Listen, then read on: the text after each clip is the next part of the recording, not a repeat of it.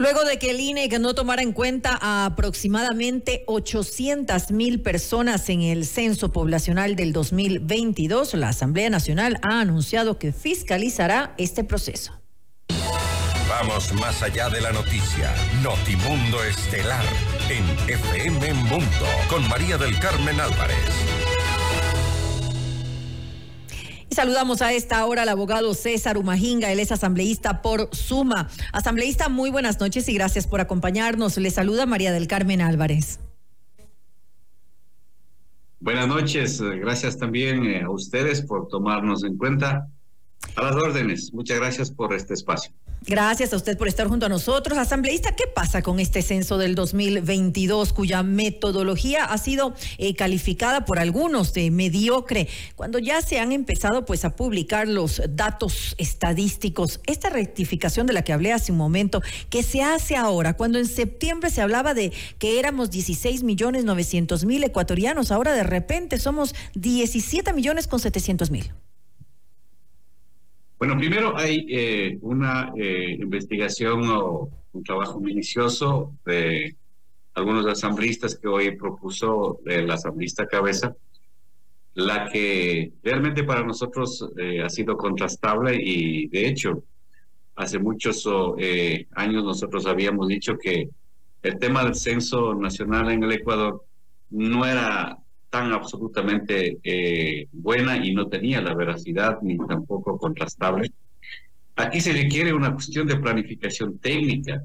No solamente requerimos eh, inflar o desinflar el tema de datos, no se trata absolutamente de mermar los derechos. Y usted trata de entender que el tema de censo a nivel nacional tiene que ver mucho con el tema de desarrollo, incluso también para el cálculo de inversión eh, y reinversiones también a nivel de, los gobiernos seccionales que toman desde la cifra de la población, del crecimiento de la población. No es tan simple la que nosotros hemos hoy debatido, hemos analizado. Es un tema que merma para mí desde el punto de vista, cuando se trata de mermar, se trata también de genocida absolutamente contra la población ecuatoriana. En ese sentido, nosotros estamos muy conscientes en que este censo, la que hicieron el gobierno anterior, con recursos de canje de la deuda externa, invirtió más de 80, millones de dólares. Esos recursos económicos no sirvió para nada. Y por eso hemos dicho al presidente de la República que no acepte estos datos, que no publique esos datos hasta que las comisiones interdisciplinarios puedan también en efecto eh, hacer eh, un trabajo de investigación tanto el, la Comisión de Derechos Colectivos, el control político y también control constitucional, entre varias comisiones puedan también realizar un trabajo técnico, un trabajo bastante también eh, académico. En ese sentido, habrá muchas autoridades que van a comparecer para que ellos también demuestren las preguntas, las repreguntas, porque aquí nosotros queremos fiscalizar, fiscalizar y también remitir a la Contraloría General del Estado como es vulneración de derechos, es alteración de datos. Y eso es absolutamente también tema de delito penal. Ahora, y por lo tanto, este documento también irá a la Fiscalía General del Estado. En caso de los pueblos indígenas, montubios y afrodescendientes, ese es de llorar. Y cuando yo era muy pequeño se decía que teníamos el 7.5%, los datos descendientes igual un poco más, un poco menos. Se fluctuaba más o menos ese dato, pero a partir de eh, ese entonces, que estoy hablando ya más de una década y media, vemos que los pueblos indígenas, también los montubios, cuando revisan los datos, están rebajando casi el 3.5% hasta 4%. Es decir, que los pueblos indígenas, los afrodescendientes, estamos desapareciendo de la mapa. Así es. Eso es una irresponsabilidad. Ahora, se da esta, se da esta cifra, por ejemplo, que es alarmante, de, se habla de un etnocidio estadístico al pueblo afroecuatoriano, con cifras un poco eh, porcentuales como las que usted eh, mencionaba. Es decir, en este caso específicamente, en el 2001 la representación era del 4.8%, en el 2010 eh, del 7.2% y ahora en el 2022 del 4.9%, lo cual genera sorpresa porque se ha regresado a lo de hace más de 20 años atrás. Arte, magia está menorando en ese sentido. Nosotros hemos dicho que es inusidia y eso será absolutamente claro, así está aprobado dentro de la resolución.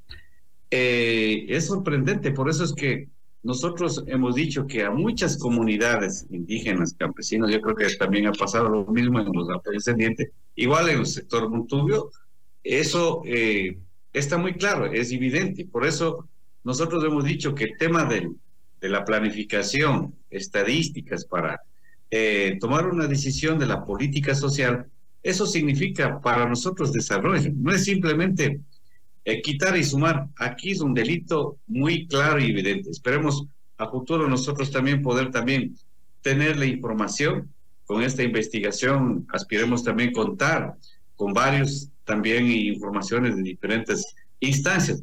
El tema de manejo económico de, tantos millones de dólares, igual en época del gobierno anterior, no sé cuál fue el sentido, no hubo absolutamente planificación. Hay mucha gente que dice, ¿sabe qué?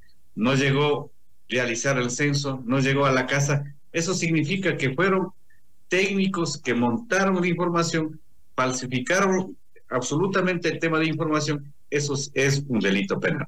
Ahora, ¿qué decir acerca del comité evaluador que también ha sido eh, cuestionado porque según algunas organizaciones em, funciona como juez y parte? Es decir, eh, ¿son funcionarios del, del INE eh, quienes fueron seleccionados como evaluadores? eso se ha puesto también en tela de dudas. Sin embargo, el, el INE, la institución, dice que de ninguna manera. Ellos lo niegan y dicen que hay organismos independientes y de gran prestigio que han participado en esta eh, evaluación, se, se va también a, dar paso a esta investigación, me imagino. El tema del comité de evaluación, cualquiera que haya sido, eh, puede ser Juan Pedro, cualquiera que haya sido, tiene que aparecer.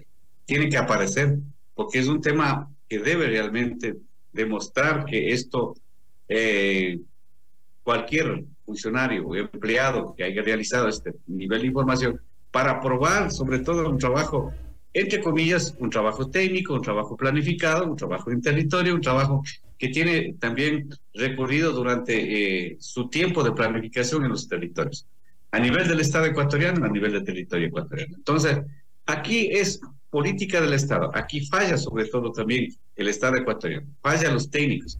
Entonces, este censo para nosotros tiene que quedar para mi criterio, tiene que quedar absolutamente verificable y tiene que ser juzgado todos los funcionarios que han estado realizando este nivel de trabajo. En ese sentido, a futuro nosotros vamos a ir analizando.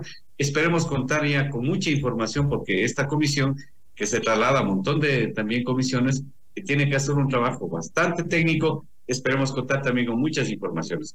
Yo aspiro, creo que estos temas eh, cualquiera que haya sido su interés, yo sí pienso y considero que eh, tanto para los asambleístas, para la Asamblea Nacional, eh, no se puede jugar con interés de la población ecuatoriana, no se puede jugar con, sobre todo también con el país, el Estado, al menos a los pueblos indígenas, tiene que garantizar, promover la cultura, la identidad, la tradición, el idioma, tantas cosas, el tema económico. la, realidad, tiene que reflejar la, la realidad del, del, país, definitivamente, porque si no, no tiene sentido que se realice un censo si no es apegado a la realidad. Ahora, asambleísta, hace pocos minutos escuchábamos a la legisladora eh, Mariana Yumbay, eh, asambleísta por Pachacutic, y ella decía que el censo fue utilizado como una herramienta eh, política.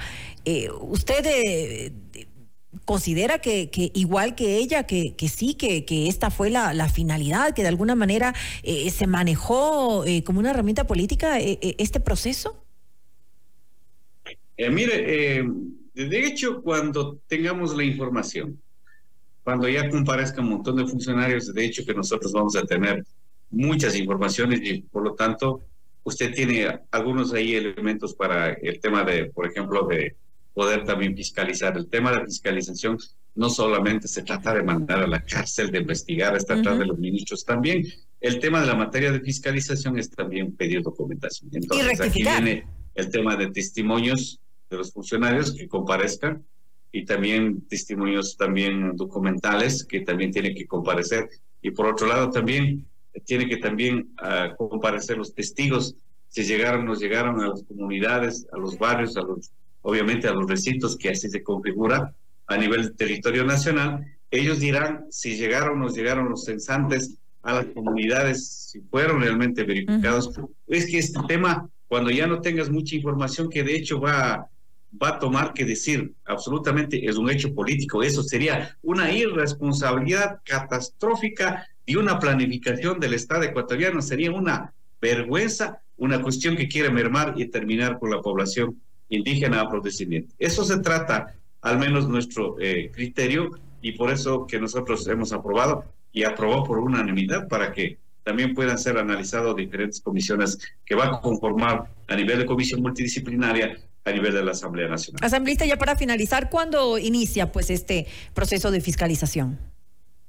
Bueno, desde que ya hoy día se resolvió, ya tiene que el presidente remitir a cada una de las comisiones y las comisiones, cada una de ellas. No sé si es que ahí eh, también van a buscar un trabajo conjunto, los diferentes comisiones o, harán paralelamente, pero después de haber hecho el tema de la comisión, trabajo eh, serio y técnico planificado, luego de haber aprobado tantas comisiones, eh, si harán paralelamente, si harán conjunto, eso ya tiene que presentar una planificación de agenda. Agenda de trabajo con términos de plazo y tiempo, así se aprueba en la Asamblea Nacional. La agenda tiene que estar aprobado, aprobada sobre todo también por el CAL y luego también remitir también a las comisiones respectivas. Y mientras tanto que nos sigan dando datos estadísticos.